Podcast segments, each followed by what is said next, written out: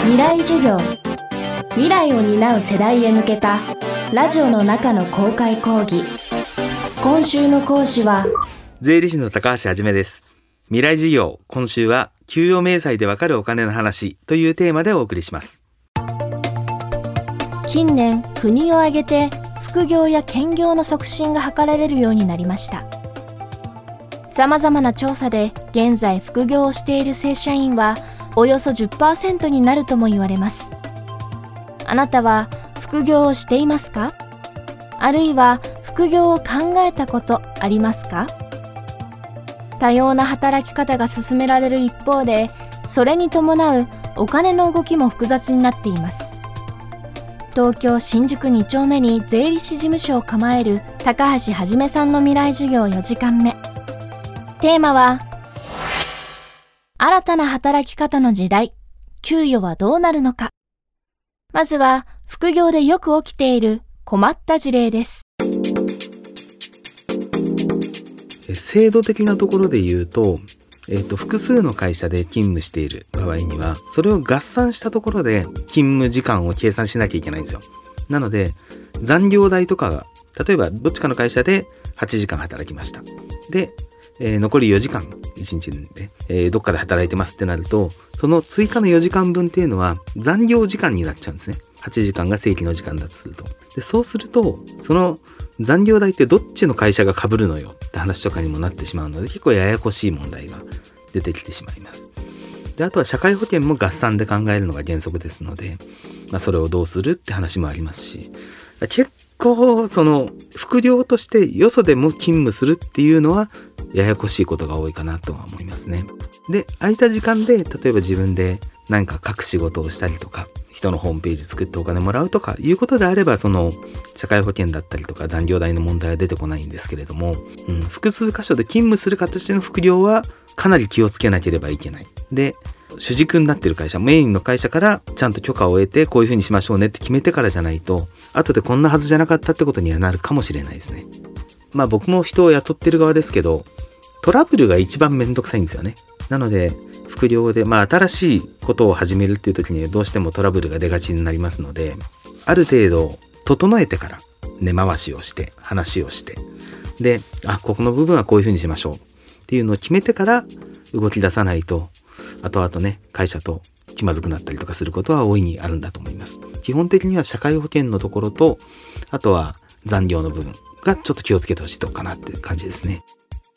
副業に関係ないという正社員の場合も、この時期によく聞く確定申告が必要になる場合があります。サラリーマンがする確定申告っていうことに関しては2つに分かれます。で、1つ目が、あの、納税をしなきゃいけない人。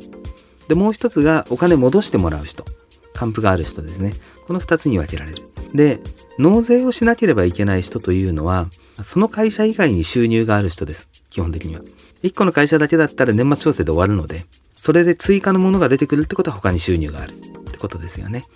だから他に収入がある人は確定申告はもう必ずした方がいい。それからお金が戻ってくる人というのは、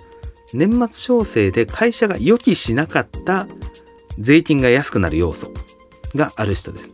例えば、あの、ふるさと納税いっぱいしましたよとかね、医療費たくさん払いました。っていうのは会社は年末調整で把握できないので、医療費だったりとかふるさと納税をすると税金が減るんですけれども、あの会社が把握してないそういうものがある場合には自分でやった方がお金が戻ってくる。まあ、計算してみないといくら戻ってくるかわからないですけどね。まあ、行くばっかでも戻ってきたらラッキーかなっていう感じですね。働き方の多様化でフリーランスの人も増えていますが、気になるのが来年10月にスタートされるインボイス制度です。どんなものなのか、その片鱗について伺いました。キーワードは的確です。インボイスっていうもの自体はですね、まあ、消費税の制度なので、まあ、所得税とか関係ないです。まず消費税だけっていうのは頭に入れといていただいて、で、インボイス制度はですね、作業としては請求書とか領収書の書き方が変わるっていうだけなんですね。なので、日常的な実作業としてはほとんど変わるところはない。と思ってもらって大丈夫です。で、ちょっと変わるのが今までと違ったまあ請求書とか領収書とかを出すことになるんですけどもそれが適格請求書っていうもの。適格なんちゃらっていうのがついてるものなんですけれども国が認めてるもの。でその国が認めてるものでないと、えー、3万円の飲み代を払いましたっていう時には今3万3000円払うことになるわけですよね。10%消費税つきますからで3000円余計に払ってるんですけれどもその3000円っていうのは例えば私みたいな個人事業主からするとその3000円って消費税の計算をするときにさっ引けるんですよ。消費税の計算上経費になる。だからお店に3000円多く払ってるけども国に払う金額が3000円減るからプラマイゼロだよねって考える。まあプラマイゼロでよかったねってなるんですけれどもその適格でない領収書を発行する店で飲み食いして、えー、3万3000円払いましたって場合に適格ではないので国に払う税金が3000分今度減らないんですね。消費税上経費にできないってことになってしまう。なので、お店には3000多く払う。ただ、国に払う税額は変わらない。まあ単純に3000損してるだけになってしまうので、だったら的確のお店で飲み食いするよねってことになっちゃうだろうな。で、これ飲食店の話はこうなるんですけども、あとはフリーランスでやってる方だと、A っていうライターさんは的確です。B っていうライターさんは的確じゃありませんってなった時に、じゃあ2人のギャラが両方とも11万円だったらどうします？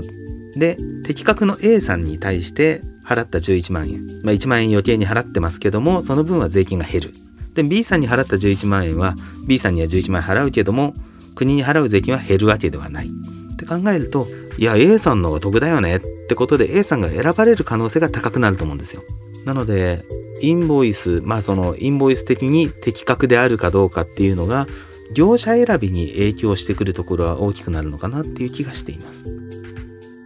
未来授業、今週の講師は税理士の高橋はじめさん。